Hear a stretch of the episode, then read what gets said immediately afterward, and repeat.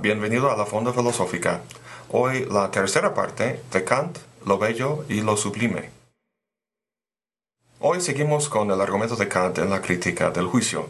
Estamos en la analítica de lo bello y toca ahora el tercer momento de su análisis. Hasta ahora hemos visto dos características importantes del juicio estético. Son desinteresados y universales.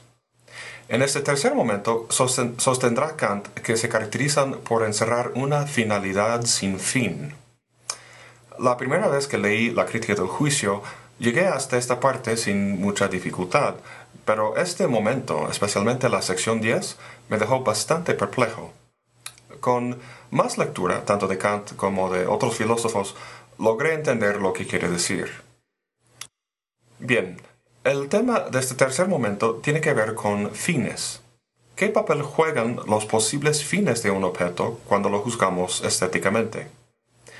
Kant empieza con la siguiente afirmación. Si se quiere definir lo que sea un fin, diríase que el fin es el objeto de un concepto, en cuanto éste es considerado como la causa de aquel, la base real de su posibilidad. Pues eso suena bastante confuso. Simplificando, un fin es un objeto cuya causa es un concepto del objeto. Por ejemplo, tengo ganas de un café. El café es el fin, por lo que formo un concepto del café y, actúo para realizar el concepto.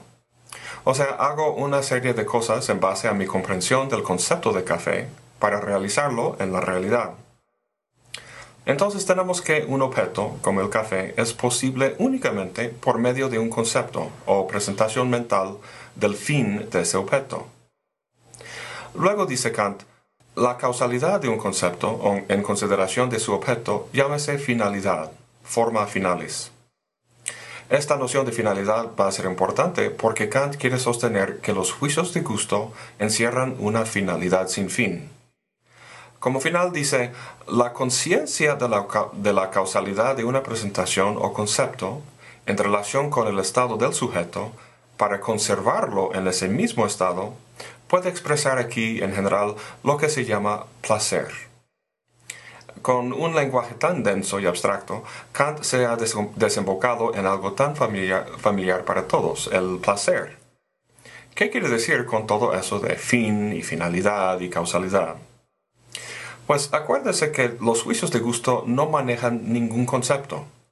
En un video, en un video anterior vimos esta imagen y decimos que un biólogo sabrá de qué sirven las flores, su función en la polinización, etc. Pero el fin de las flores es irrelevante para juzgarlas bellas. En este tercer momento, Kant quiere afirmar dos cosas principalmente. La primera cosa, la belleza de un objeto se juzga en la ausencia de un concepto del fin del objeto. Y dos, a pesar de la ausencia de un fin determinado, el objeto manifiesta finalidad. Este concepto de finalidad es importante porque gracias a él sentimos placer en lo bello. Para entender esto mejor, consideremos las siguientes dos analogías. Voy caminando en una jungla. Por todos lados abundan colores y formas propias de una jungla. Todo aquí es natural, nada producido por un ser humano. En el camino me topo de repente con una vieja máquina de escribir. De inmediato me doy cuenta de que este objeto no pertenece al entorno de la jungla, no es una forma natural. Al ver la máquina, veo claramente la intención humana que la creó. La hizo con un fin objetivo. Es importante aquí hacer una distinción entre dos tipos de fines, o más bien dos diferentes maneras de conceptualizar un fin. Una manera es lo que podríamos llamar interna y responde a la pregunta ¿cómo? La otra es externa y responde a la pregunta ¿para qué? ¿Cuál es la diferencia entre los dos? Hablemos primero del concepto interno y para ilustrarlo tomemos el ejemplo de construir un librero de madera. Cuando uno produce o crea algo, tiene que haber en primer lugar una intención de simplemente hacerlo, terminarlo. En el caso del librero, tengo un libro con un instructivo, me dice las dimensiones de las piezas, las mido y las ensamblo. Una vez terminado, el librero es el cumplimiento de una intención. formé lo que podríamos llamar un concepto interno del objeto. Recuerdan que el objeto es el fin cuyo causa es el concepto. A lo que voy es que este fin interno tiene la propiedad de dar cuenta de todas las propiedades del objeto. Pongo los clavos aquí, por ejemplo, porque es lo que me dice el instructivo. Cuando formamos un concepto de un fin interno, responde a la pregunta ¿cómo?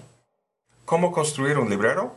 Pues hay que formar conceptos del objeto que tengan que ver meramente con su realización, con medidas, materiales y colocación, etc. Pero este tipo de fin interno no da cuenta completamente del librero. Falta el fin externo o el para qué. ¿De qué sirve un librero? Los objetos tienen una utilidad más allá de ser simplemente lo que son. En el caso del librero, el fin externo más claro es guardar libros. Este fin responde a la pregunta ¿para qué? Muchas veces puede haber múltiples fines externos. Un librero puede servir como mera decoración, para guardar otros tipos de objetos o para ocultar un desperfecto en la pared. Si regresamos a nuestra máquina de escribir en la jungla, vemos tanto su fin interno como su fin externo. Su fin interno sería el concepto de ella necesario para producirla, el conjunto de piezas, materiales, etc., para ensamblar una. Su fin externo sería el para qué, su uso. Como comentamos, escribir cosas sobre papel. Aunque también se podría usar para decoración, si es un modelo antiguo, o pisarla para alcanzar un libro en el librero que acabamos de determinar, etc. Bueno, dejemos la máquina de momento y seguimos el camino. Pronto me topo con otro objeto extraño, pero no lo reconozco. Digamos que es un trozo de madera que parece haber sido tallado. Está claro que este objeto no pertenece a la jungla no emerge de ella como algo natural. Pero a diferencia de la máquina de escribir, no sé qué es, de qué sirve. Tiene un fin interno porque podría formar conceptos que me permitieran duplicar el objeto. O sea, sé el cómo, pero no el para qué. ¿Es un simple adorno que se cuelga de un collar? ¿Un artefacto religioso? ¿Un juguete? ¿Algo para sujetar el cabello? Un Wittgensteiniano diría que se parece mucho al famoso dibujo pato conejo. A lo mejor fue creado por un accidente natural, como un rayo cayendo sobre un árbol. Sin embargo, a mí parece haber sido diseñado, como si tuviera un fin. Esta característica de la belleza que estamos discutiendo, finalidad sin fin, o más bien sin un fin externo, es muy parecida a esta noción. En este momento varias cosas me rodean bolígrafos, una lámpara, un encendedor. Estas cosas me manifiestan finalidad porque he conocido primero sus respectivos fines. Dado que he escrito antes con un bolígrafo, sé cuál es su fin, y por tanto, el verlo ahí sobre el escritorio no me resulta nada extraño. Su finalidad, como algo que se presta a usarse, se me manifiesta muy claramente.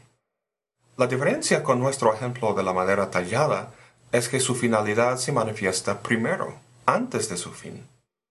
Desconozco el para qué de este objeto, pero sin embargo se me, presenta como algo final, algo que tiene finalidad. Normalmente, como en el ejemplo del bolígrafo, es al revés. Entonces, este trozo de madera me resulta misterioso, no sé su fin, pero me llama la atención porque lo veo como algo que se presta a un fin, tiene finalidad, diría Kant. Podría investigar y quizá encontrar el fin, pero de momento me resulta enigmático. Este carácter misterioso y enigmático es precisamente lo que logra ejercer sobre nosotros una obra de arte. La diferencia es que la ausencia o el desconocimiento de un fin externo para lo bello qua bello no es una característica accidental, como lo es para el trozo de madera, sino esencial. Como en el caso de la flor, si conozco su fin, la polinización, debo hacer caso omiso de él en el momento de juzgarlo estéticamente. La polinización puede explicar ciertas características de la flor, pero no explica su belleza. Si un ser humano hizo nuestro trozo de madera, lo habrá hecho por una razón, un fin. Las obras de arte, en cambio, aunque hechas por seres humanos, carecen de algún fin objetivo que da cuenta de su belleza. Pues después de todo esto, seguimos en la primera sección del tercer momento. Volvemos ahora a la cita que hicimos al principio. Ahí Kant decía, la conciencia de la causalidad de una presentación o concepto en relación con el estado del sujeto para conservarlo en ese mismo estado puede expresar aquí en general lo que se llama placer. En las demás secciones del tercer momento vamos a desempacar esta afirmación tan importante en base a la noción de finalidad que hemos analizado en este video. Bueno, eso es todo para hoy. Muchas gracias por acompañarme. Hasta la próxima y buen provecho.